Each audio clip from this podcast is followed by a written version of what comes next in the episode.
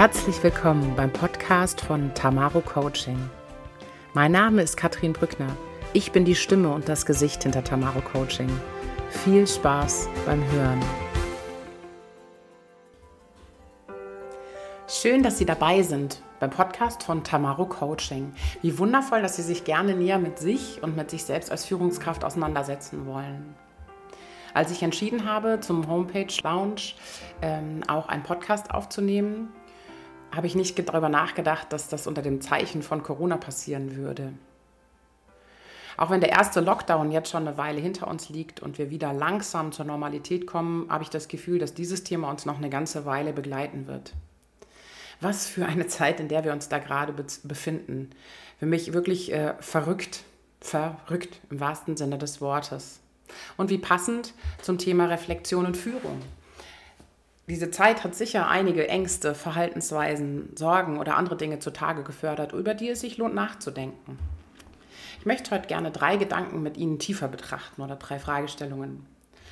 Die erste ist, was heißt eigentlich Reflexion? Die zweite ist, weshalb ist Reflexion in meinen Augen eine Führungsaufgabe und zwar eine der wesentlichen? Und wie komme ich eigentlich in sinnvolle Reflexion? Also wie schaffe ich es eigentlich, sinnvoll und zielgerichtet über mich nachzudenken?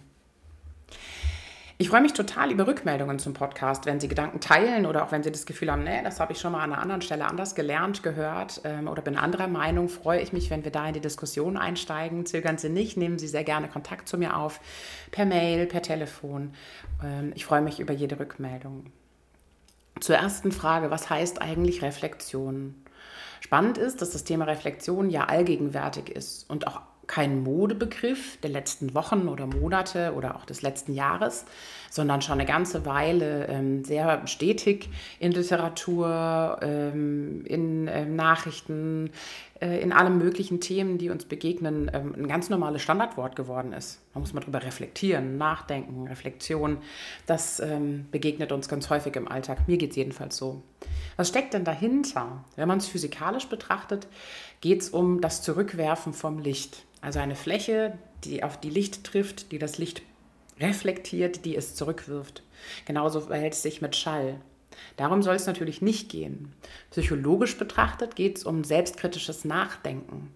Also das Nachdenken über mich selber, über mich, über meine Verhaltensweisen, über das, wie ich reagiert habe in einer bestimmten Situation, über Erfahrungen, die ich gemacht habe über Denkmuster, die dem Ganzen zugrunde liegen und über die Gefühle, diese erstmal wahrzunehmen und dann zu erkennen, ähm, was dahinter steckt, woher sie kommen, was mich da eigentlich gerade so anfasst oder antriggert oder sauer macht und so weiter. Das ist gemeint, also das selbstkritische drüber nachdenken über mich und das, was ich so tue, sage und denke und fühle.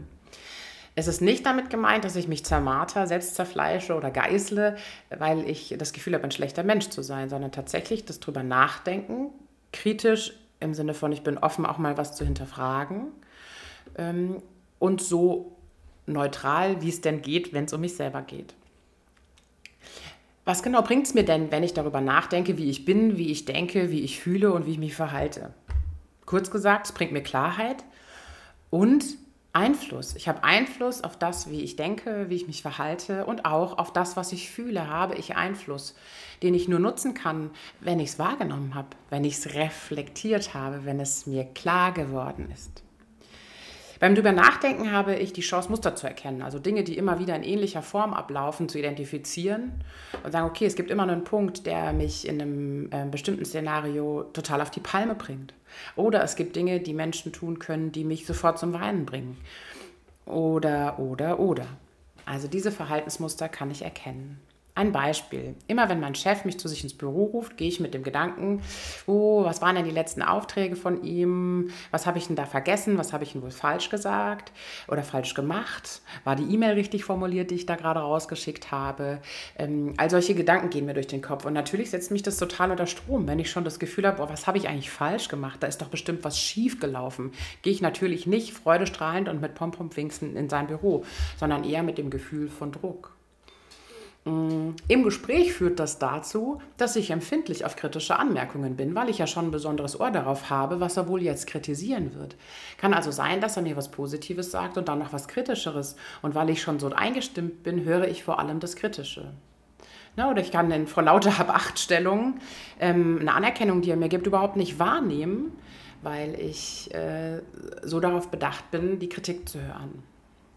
Wenn ich nun wahrgenommen habe, dass mein Gedankenkino auf dem Weg vom, zum Chef immer wieder das gleiche ist und ich immer wieder im Stressmodus in dieses Gespräch einsteige, dann kann ich daran arbeiten, dann kann ich darauf Einfluss nehmen. In verschiedenen Arten und Weisen. Zum Beispiel lohnt es sich mal zu betrachten für mich selber, wie oft ich eigentlich wegen meiner positiven ähm, Arbeitsergebnisse oder wegen positiver Dinge zu meinem Chef gerufen wurde.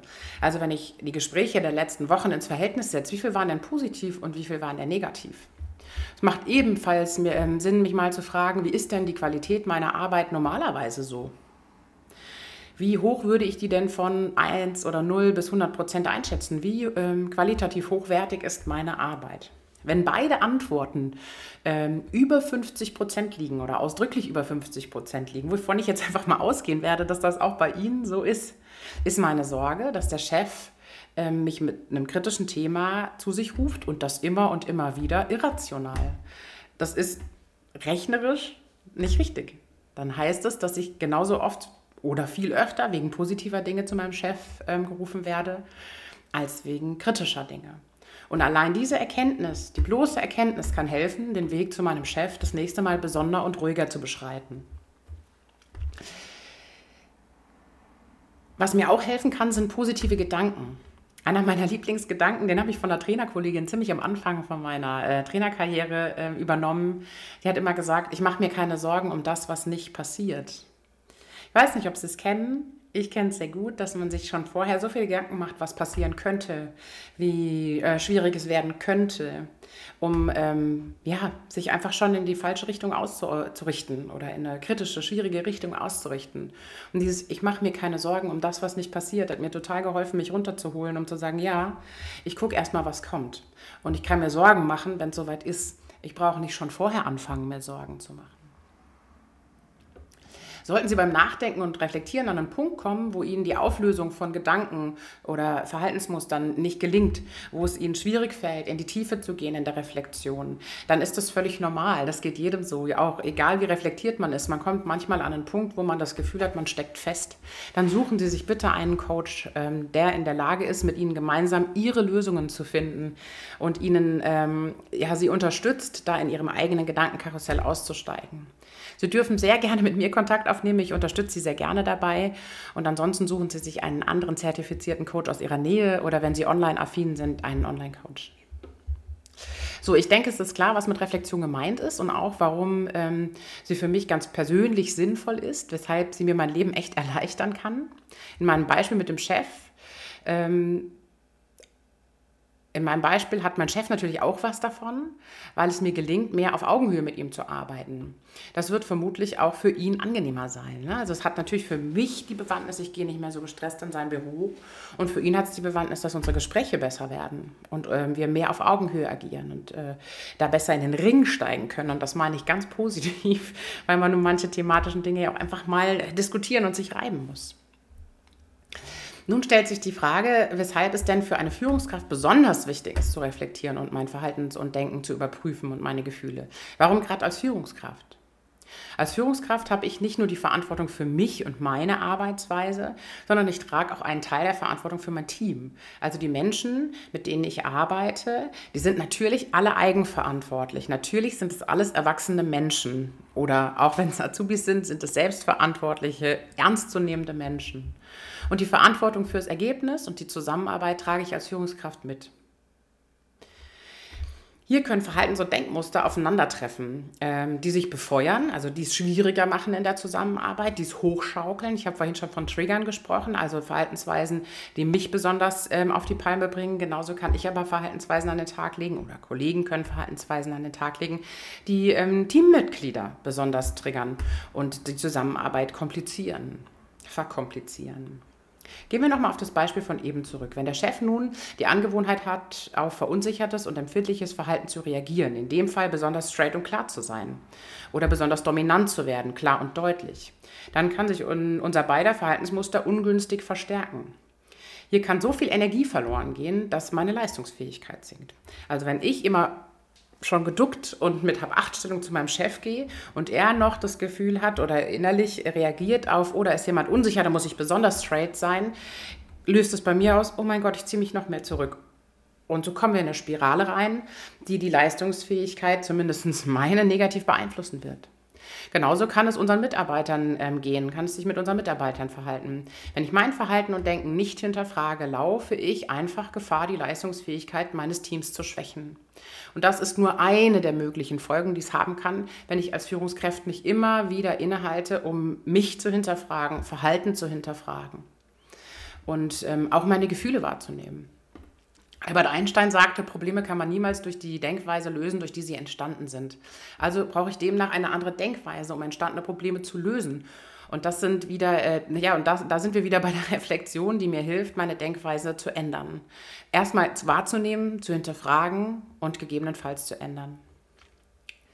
Die dritte und letzte Frage für heute ist nun, was kann ich denn machen, um sinnvoll in Reflexion zu kommen?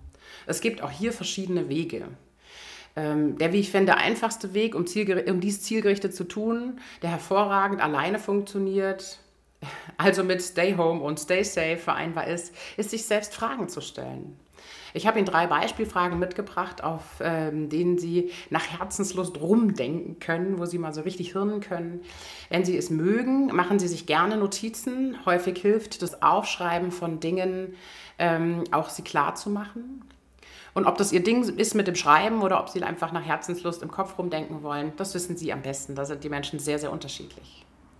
Also drei mögliche Fragen zur Reflexion für Sie, wo Sie nach dem Podcast noch hervorragend nachdenken können. Welches Verhalten eines Mitarbeiters, einer Mitarbeiterin bringt mich auf die Palme und warum? Was sind meine Stärken als Führungskraft? Wie möchte ich als Führungskraft wahrgenommen werden und wie kann ich das erreichen? Sollten Sie bei den Fragen oder auch bei anderen Fragen, die Ihnen einfallen, zu dem Punkt kommen, gerne mit mir ins Gespräch ähm, gehen zu wollen oder äh, Kontakt aufnehmen zu wollen, tun Sie das sehr gerne. Ich unterstütze als Coach genau diese Themen. Menschen in der Reflexion, in Themen, wo sie selber feststecken, eben weiterkommen in der Weiterentwicklung. Und ich freue mich sehr auf eine Rückmeldung zum Podcast.